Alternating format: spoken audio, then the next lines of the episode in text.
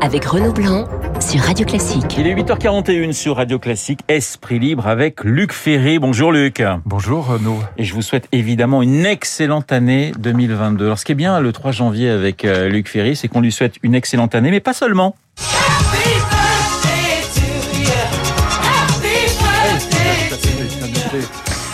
Et oui, bon anniversaire, monsieur Ferry. 38 ans aujourd'hui. Euh, vous ne les faites pas et vous êtes beau comme un camion. Hein, c'est magnifique. Bon, comme mon ami Daniel Thompson, je crois qu'il est 3 janvier. Effectivement, et on avait euh, effectivement rendu hommage euh, ce matin à, Daniel Thompson, né comme vous un, un 3 janvier. On va passer au, au, au vœu d'Emmanuel Macron. Il y a eu cette phrase "La France plus forte aujourd'hui qu'il y a deux ans". Qu'est-ce que vous en avez Qu'est-ce que vous en avez pensé Non, non, elle est plus déchirée, plus endettée que jamais. Non, non, elle est en grande difficulté. Donc c'est ce qui me consterne d'ailleurs dans cette euh, polémique stupide sur le drapeau, c'est c'est le fait que les, les grands sujets l'inflation, la dette, euh, la transition écologique, comment faire cette transition écologique sans tomber dans la folie de la décroissance, la, la, reconstruction d'une Europe qui, qui, moi je suis très pro-européen, mais enfin qui est en très très mauvais état aujourd'hui. Bon, tout ça passe à l'as. Comment sortir de cette fichue pandémie? Bon, comment convaincre les, les anti-vax de se faire vacciner quand même? Parce que le test ne protège pas. les gens disent ah il suffit de faire un PCR, mais non, on peut on peut on peut choper le virus un quart d'heure après euh, après avoir fait son test en sortant de la la pharmacie en allant au, bistrot. Donc euh, voilà, je pense que ces grands sujets-là, malheureusement, ne sont pas encore présents dans la campagne. Et donc euh, voilà, je suis un peu un peu consterné en ce moment. J'espère que ça va décoller quand même. Comment répondre aussi à la demande de pouvoir d'achat qui s'est manifestée à travers le mouvement des Gilets jaunes? Moi, je suis évidemment pour la tradition gaulliste de l'intéressement de la participation, mais c'est compliqué à faire. Ça suppose beaucoup d'intelligence et beaucoup de travail pour mettre ça en place. Bon, donc euh, voilà, toutes ces grandes questions sont, sont aujourd'hui encore dans le, sous le boisseau et on va, parler d'identité nationale comme si l'Europe allait détruire la, France. Euh, ce qui détruit la France aujourd'hui, c'est le fait que les gens parlent mal et qu'ils font des fautes de français et que nos enfants n'apprennent pas à lire et écrire. Ça, c'est beaucoup plus grave à mes yeux. L'écriture inclusive est beaucoup plus catastrophique pour la tradition de la culture française que le, drapeau européen. J'ajoute une chose, c'est qu'en plus, sans l'Europe, mon ami, mon cher Renaud, et les, taux négatifs ou les taux zéro que nous fait la BCE, euh, on serait mais totalement totalement dans les choux. L'économie française serait complètement à plat. Donc vive l'Europe. On va revenir hein, avec vous sur euh, sur l'Europe. La polémique, on a compris qu'elle vous intéressait. elle, elle, est vraiment, elle est trop bête. Euh, simplement sur, euh, vous signalez effectivement qu'on est dans la dernière ligne droite de, de, de la présidentielle. Alors, élection présidentielle ou élection covidentielle, comme le disent certains. Euh, je m'exprime autrement. Est-ce que le virus va changer la donne du scrutin quand on non, voit ce qui se passe Non, le virus n'a jamais empêché personne d'avoir des idées. Donc, que, que ça limite les, les, les meetings et que ça, ça, ça, limite les réunions publiques. Moi, je veux bien, mais c'est pas ça qui empêche d'avoir des idées. Ça n'empêche pas d'avoir des idées sur l'harmonisation fiscale et, et, sociale en Europe. Comme on, le disait il y a 15 jours, je crois, le SMIC en Bulgarie doit être autour de 350 euros. Il y a plus de 2000 euros au Luxembourg. Comment voulez-vous qu'on harmonise les choses Donc, comment on fait Bon, cette ouverture au pays de l'Est a été catastrophique à mes yeux. Bon, on aurait dû faire 2 Europe. Bon, tous ces grands sujets-là, ils doivent être au cœur du cœur de la campagne. Euh, une dette à 115% du PIB, c'est quand même pas un sujet mineur. Une inflation qui va passer à 4,5% vraisemblablement dans le courant de l'année, où c'est pas c'est pas un sujet mineur. La question de la transition écologique en évitant la décroissance, c'est pas un sujet mineur. Et on parle du drapeau européen. Mais enfin, c'est quand même délirant. Mais faut arrêter, comme si, le, comme si le drapeau européen sous l'arc de triomphe, en admettant même que Macron ait commis une erreur en supprimant le drapeau français, ce que je veux bien reconnaître, mais en, quoi l'Europe euh, va-t-elle supprimer la tradition de la culture française? C'est l'inverse.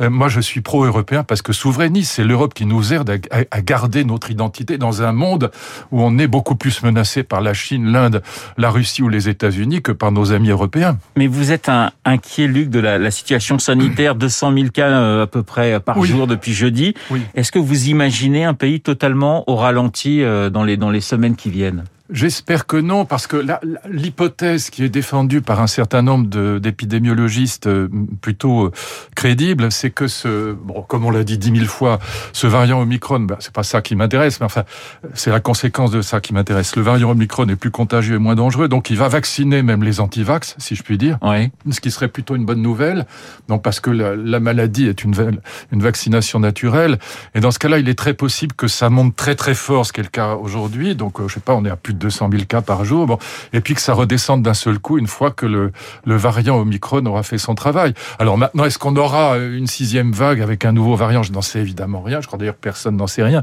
Mais en tout cas, il est possible que ce soit paradoxalement plutôt une bonne nouvelle qu'une mauvaise. Maintenant, euh, encore une fois, personne n'en sait rien. Ce, ce, ce, ces variants sont, le, sont les maîtres des horloges beaucoup plus que nous. Donc on est obligé de s'adapter. C'est pour ça aussi que, voilà, je lis des papiers dans la presse en disant euh, le gouvernement est débile, on est en absurdie, etc. Bon, il faut un peu d'humilité. C'est compliqué. Moi, j'aimerais pas être à l'Élysée aujourd'hui. Donc, euh, moi, vous savez, euh, vous avez compris que je suis pas spécialement favorable à, à ce gouvernement actuel. Je, je, pense que le centrisme est une catastrophe pour la France. Mais bon, en tout cas, je reconnais que, voilà, depuis trois mois, le gouvernement prend des décisions qui sont plutôt les bonnes. Et que pense l'ancien ministre de l'Éducation nationale du, du masque dès 6 ans?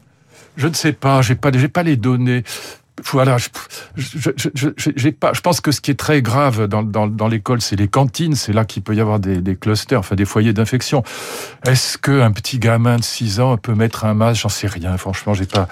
Je, encore une fois, humilité. Voilà, je, je suis pas rue de Grenelle aujourd'hui. J'ai pas toutes les informations qui me permettraient de prendre euh, une décision cohérente et informée. Donc euh, voilà, je pense que depuis trois mois, globalement, avec ce pass vax, qui est une très bonne chose, le gouvernement fait plutôt le plutôt du bon travail. Ce passe vaccinal, il est complètement conforme à l'état de droit. Il protège les libertés publiques. C'est exactement l'inverse de ce que je lis parfois dans la presse, y compris dans celle que j'aime, qui me désole.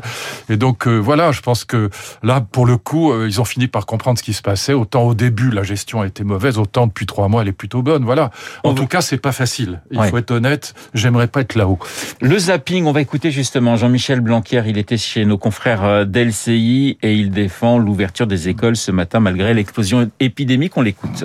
C'est toujours la solution de facilité de, de fermer l'école. Mais c'est ce qu'on doit faire en tout dernier recours, quand on a tout essayé par ailleurs, si vous voulez. Et puis, euh, donc, euh, je regrette quand dans le débat public, que ce soit Valérie Pécresse ou d'autres, euh, le premier réflexe soit de dire ah tiens et si on fermait une semaine? Et puis et puis pourquoi pas deux? Vous savez comme comme ça arrive parfois malheureusement dans certaines familles où euh, l'école est quelque chose qu'on rate mm. facilement.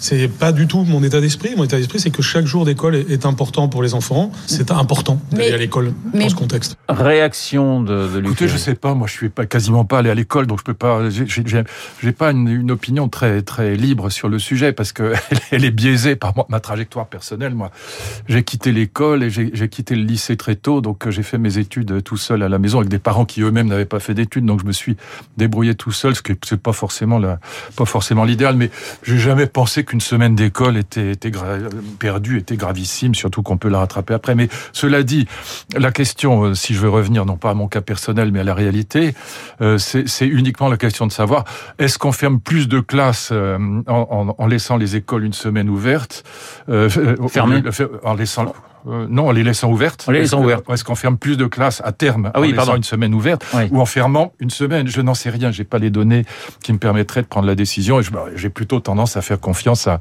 à Jean-Michel Blanquer plutôt que je suis pas à sa place. Voilà. Donc. Mais euh, quand vous entendez justement le ministre de l'Éducation nationale qui dit on va rappeler les, les jeunes retraités de l'Éducation nationale si on va manquer de profs, puisque certains euh, médecins disent que à terme il y aura un tiers à peu près des, des, des enseignants qui seront touchés directement ou indirectement voilà, problème, ouais. par, par, par, par le virus ça, vous semble parce que rappeler des gens qui ont plus de 60 ans alors que le virus circule, ça semble une idée euh, bah, qui fait bouger déjà les syndicats. S'ils sont, s'ils ont le triple vaccin, c'est pas gravissime.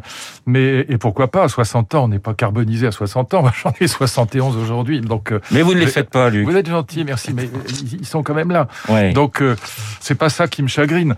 Euh, simplement, si l'hypothèse que que j'évoquais tout à l'heure, qui est défendue par certains épidémiologistes, que la la, la la, pandémie monte très très fort parce que le variant est, est, très contaminant, mais que ça va redescendre tout aussi fortement, ce qui, ce qui semble être le cas en Afrique du Sud, par exemple ou en Angleterre. Bon, si ça redescend très fort, l'idée de fermer l'école une semaine n'est pas forcément absurde. Donc, je mm. n'en sais rien. Encore une fois, je n'ai pas les, je n'ai pas les données.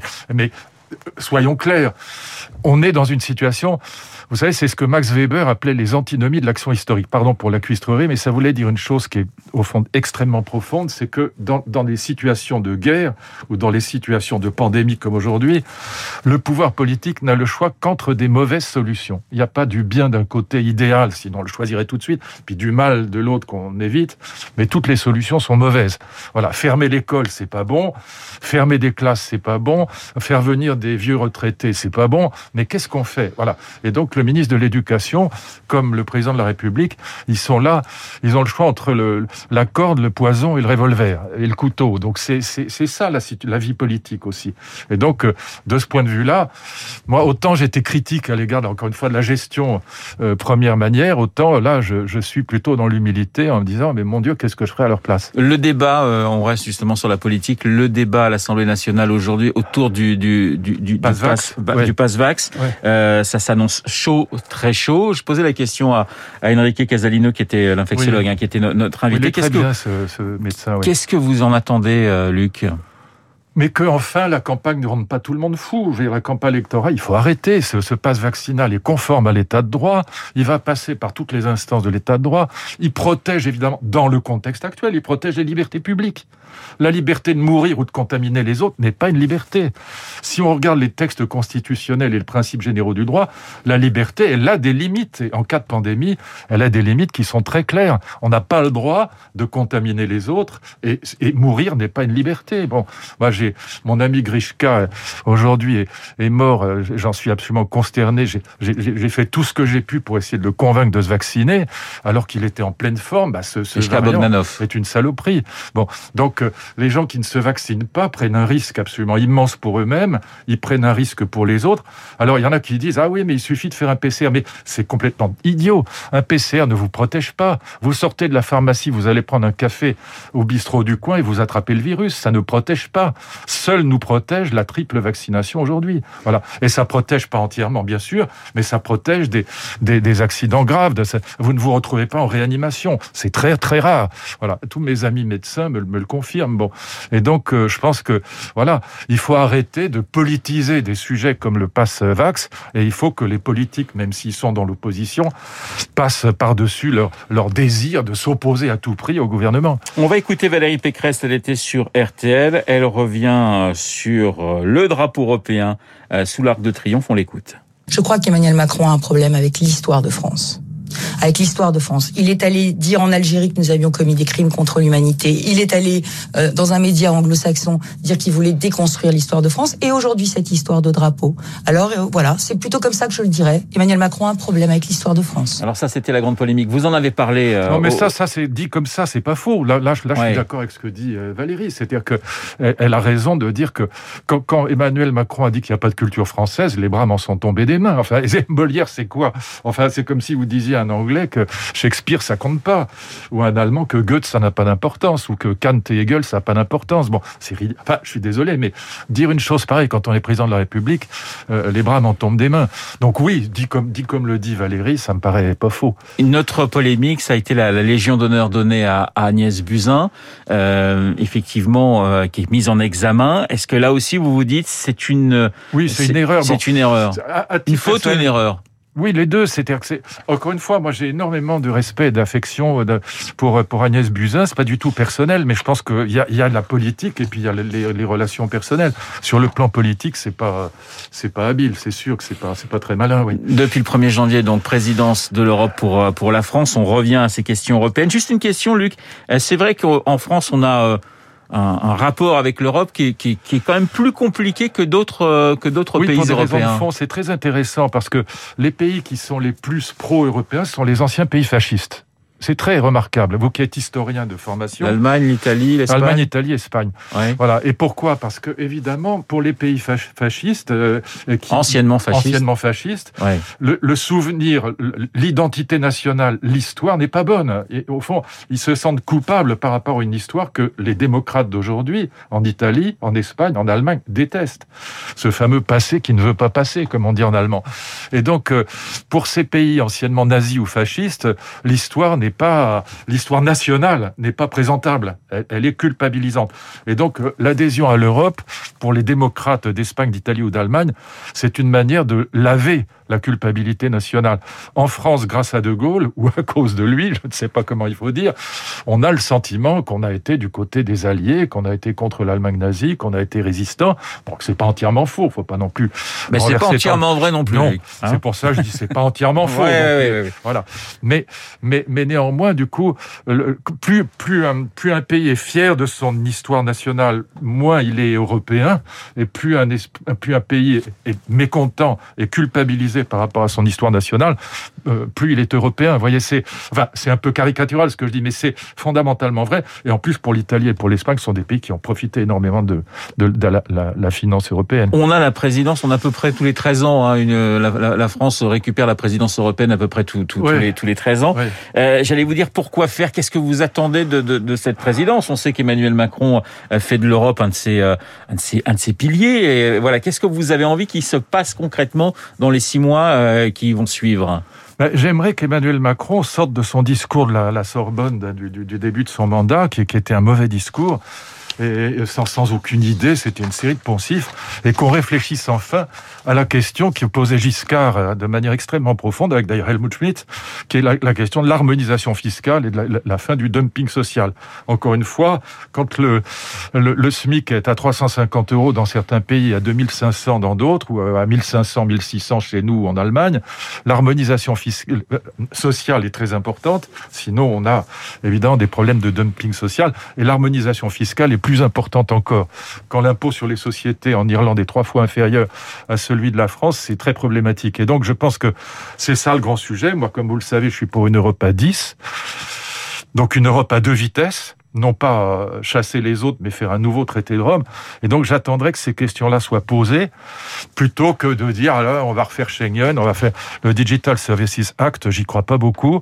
Et donc euh, je pense que pour l'instant l'agenda qui est mis en avant par Emmanuel Macron ne me paraît pas être le bon. Je le dis pas pour critiquer systématiquement, mais parce que je pense que voilà c'est un agenda de campagne électorale française. On va dire ah l'immigration Schengen, ah les Gafa, euh, le Digital Services Act, etc. C'est pas ça le problème de l'Europe. Le problème de l'Europe, c'est harmonisation fiscale, harmonisation sociale. Merci Luc. Luc Ferry, comme tous les lundis sur l'antenne de Radio Classique, aussi bon en 2022 qu'en 2021. Je vous souhaite... Meilleur, tu veux dire.